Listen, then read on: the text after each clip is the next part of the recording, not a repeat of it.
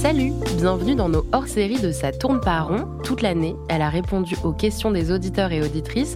Bonjour Mardi Noir. Bonjour Nina. Mardi Noir, vous êtes psychologue et psychanalyste et cet été, vous nous proposez une série de podcasts pour nous expliquer comment fonctionne notre esprit.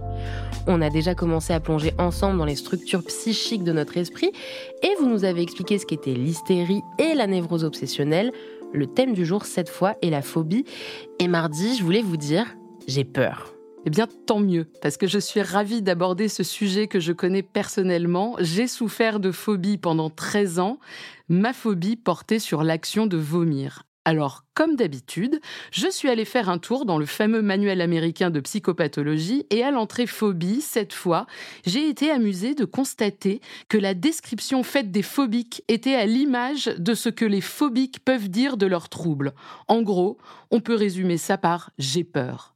Pas de grande tirade sur leur personnalité cette fois, à l'inverse de l'hystérique transformée en histrionique ou des personnes présentant des troubles obsessionnels. Non, la phobie, c'est, je cite, anxiété déraisonnable reconnue comme telle par le patient et évitement de la cause de la peur. Et pour ne rien vous cacher, et encore une fois je caricature, mes premières années de thérapie peuvent en effet se résumer à ça. J'ai peur de vomir, j'évite de manger ceci ou cela, j'ai peur, j'ai peur, j'ai peur. Le psy pose une question, je réponds vite fait et je reviens à j'ai peur, j'ai peur, j'ai peur. Passionnant, n'est-ce pas? Bah moi j'ai peur des souris, chacun son truc, mais je comprends. Avant de passer à ce qui nous intéresse et tenter de comprendre ce qui se joue pour le phobique, je suis allée voir par curiosité en quoi consistait une thérapie d'exposition dans le cas d'une phobie de vomir. La thérapie d'exposition, c'est le fait de se rapprocher de l'objet phobique par étapes. Donc si vous avez la phobie de l'avion, ça va être par exemple de faire un stage à Air France, puis un petit vol, etc.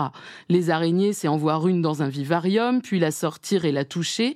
Et pour le vomi, c'est par exemple manger un nouvel aliment inconnu, ok, pourquoi pas, mais aussi, et je vous jure que je l'ai lu, tourner sur soi-même jusqu'à avoir des nausées.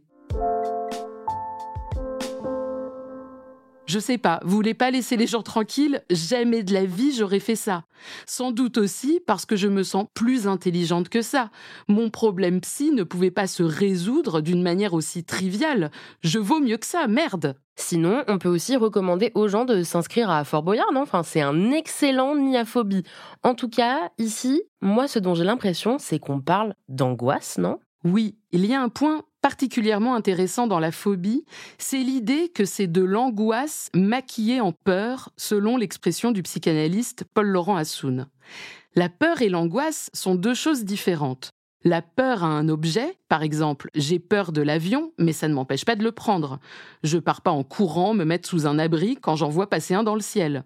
L'angoisse, elle, n'est pas sans objet.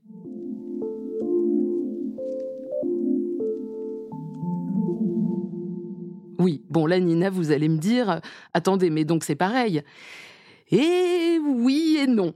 Je sais, c'est pénible.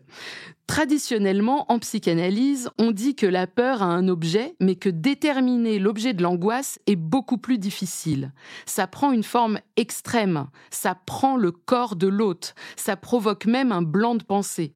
Demander à quelqu'un de quoi il a peur quand il fait une crise d'angoisse, très souvent, il va dire qu'il ne sait pas, que ça lui est venu comme ça. Et pourtant, elle n'est pas sans objet, cette angoisse. Seulement, ce n'est pas un objet de représentation qu'on trouve dans la réalité, c'est un objet structural en lien avec le langage, le désir, le manque, c'est quasi un concept. Et donc, dans la phobie, cette angoisse massive, existentielle, vertigineuse est masquée plus ou moins bien par un objet qui permet de fixer cette angoisse pour qu'elle ne déborde pas trop. C'est d'ailleurs quelque chose que j'ai vécu sensiblement dans ma chair. Tant que j'avais juste peur de vomir, j'avais tout un tas de rituels contraphobiques, des superstitions, des pensées magiques, des gris-gris. Par exemple, je comptais les heures de digestion après chaque aliment ingéré. J'avais déterminé 6 heures. Si dans ces 6 heures je n'avais pas vomi, je ne pouvais plus vomir jusqu'au prochain repas.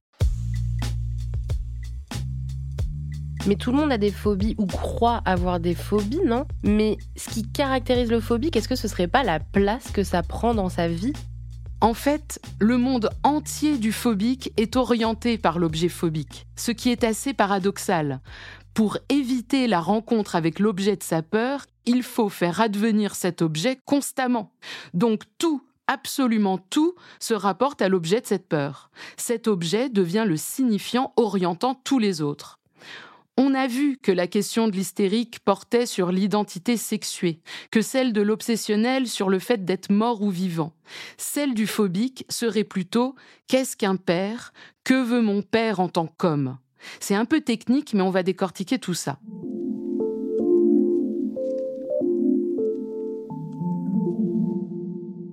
L'angoisse, selon Lacan, c'est le manque du manque. C'est parce que le manque n'est pas suffisamment là qu'il y a ce trop qui surgit et qui donc provoque l'angoisse. L'angoisse, au fond, c'est un peu une phobie du manque. Et on peut se dire alors que derrière chaque objet phobique se cache ce manque comme à la fois terrifiant, terrorisant et désiré. Puisque je le rappelle, pour qu'un objet soit objet de phobie, il faut pour cela le faire advenir partout. C'est un objet profondément ambivalent qui est autant redouté que désiré. Est-ce qu'on peut revenir à cette histoire de père? En quoi le père pourrait signifier le manque?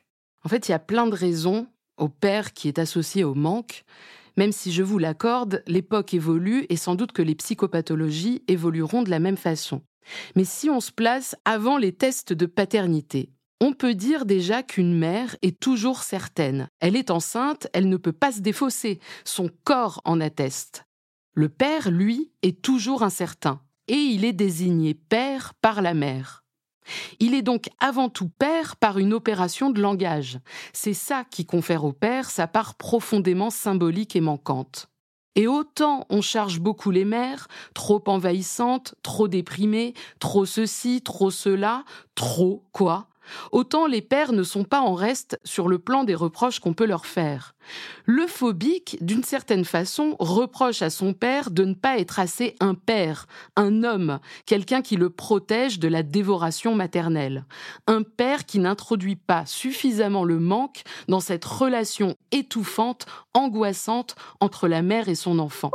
Ça, c'est pour la partie concrète de ce qui peut s'observer ou se produire dans la réalité. Pour la partie abstraite, en réponse à ce trop, on pourrait dire que le phobique va se créer son propre père avec l'objet de sa phobie. C'est d'une certaine façon une opération de guérison un peu folle, assez extrême. Il va, en créant sa phobie, intégrer lui-même la séparation d'avec le corps maternel. Malheureusement, c'est fait dans la douleur, l'angoisse, mais c'est tout de même un début. Le phobique, à défaut d'avoir le père comme orientation de son désir, le père au sens du manque, au sens symbolique, va créer de toutes pièces un objet à tout faire, un objet phobique qui va l'orienter. Ça frôle le délire systémique, seulement à la différence de la psychose où le symbolique n'est pas advenu et fait retour depuis l'extérieur, ici le symbolique est advenu, mais le phobique n'en croit pas un mot. Il le questionne, il se demande pourquoi, ça touche quasiment son identité, il y a quelque chose d'existentiel pour le phobique, ce qui souvent l'amène à enquêter, à essayer de comprendre pourquoi les choses fonctionnent ainsi, pourquoi on parle, pourquoi on vit, pourquoi on meurt, pourquoi, pourquoi, pourquoi. C'est d'ailleurs une phase infantile à laquelle presque tout le monde est confronté. Alors mardi, pour terminer cet épisode, est-ce qu'on reprendrait pas notre exemple de la plage? Cette fois, arrive à la plage le phobique. Et qu'est-ce qu'il fait, lui, quand il arrive à la plage? Je vous le donne en mille, ce phobique a la phobie des... Nina? Euh, des, grains de sable? Non. Euh, de l'eau? Non plus. Ah oui. Oui, je sais. Le phobique, il a la phobie des poubelles, c'est sûr. Bah oui, des poubelles, oui, évidemment. Il arrive très anxieux, il connaît la ville par cœur, l'emplacement des poubelles par cœur aussi. Il a même une carte en tête de tous les spots à poubelles, c'est précis. Il danse presque pour les éviter, c'est millimétré. Il arrive à la plage et pareil, il sait où sont les poubelles, à 100 mètres les unes des autres, ce qui lui permet de se placer à 50 mètres au milieu pour les avoir bien à l'œil. Au cas où. On sait jamais.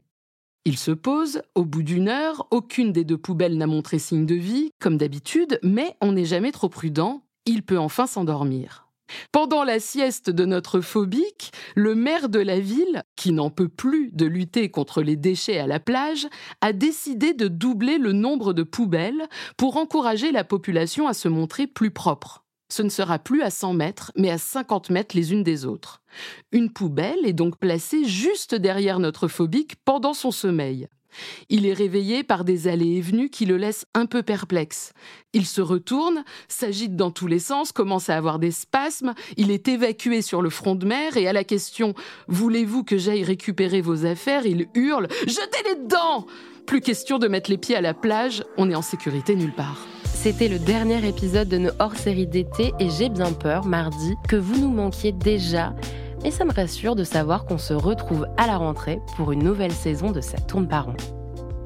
Tourne par est un podcast de Mardi Noir produit par Slate Podcast. Direction éditoriale Christophe Caron, production éditoriale Christophe Caron et Nina Pareja, prise de son Nina Pareja, montage et réalisation Aurélie Rodriguez. La musique est signée Sable Blanc.